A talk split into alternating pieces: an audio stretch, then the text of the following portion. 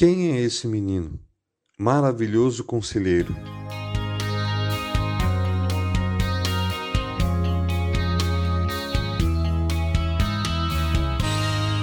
Isaías começa a apresentar os atributos do menino prometido, que iria salvar o mundo do pecado, dizendo que ele seria maravilhoso conselheiro, e ele será chamado maravilhoso conselheiro. Isaías 9:6. Isaías inicia apresentando o Messias como a verdadeira fonte de sabedoria. Fonte que Salomão saciou toda a sua sede de conhecimento.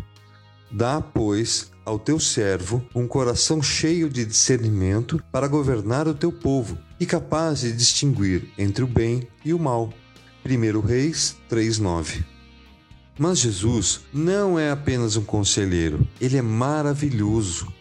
O termo hebraico para esta palavra remete a extraordinário, singular, ou seja, que ultrapassa os limites humanos.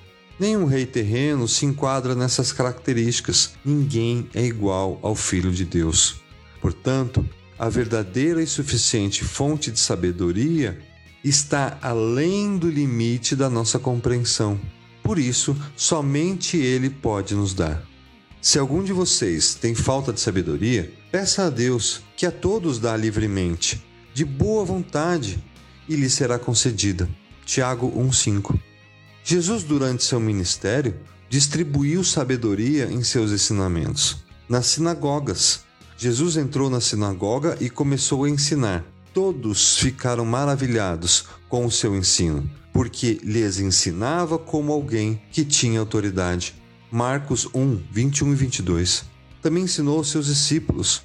Jesus subiu ao monte e se assentou. Seus discípulos aproximaram-se dele e ele começou a ensiná-los. Mateus 5, 1 e 2.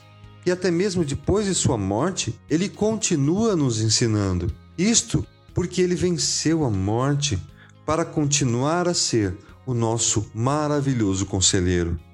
Vamos lembrar dos dois discípulos no caminho de Emaús. Jesus havia acabado de ser martirizado e os dois estavam saindo de Jerusalém. Então Jesus aparece a eles, questionando o que estavam discutindo.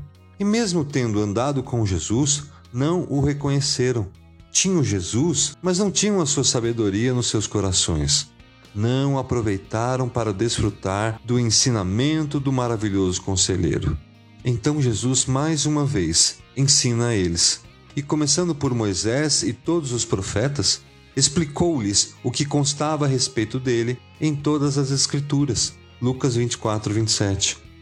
Então, depois de dividir a mesa com Jesus, os dois reconhecem o maravilhoso conselheiro que, nesse momento, desaparece da sua presença, mas deixando sua sabedoria através da sua palavra.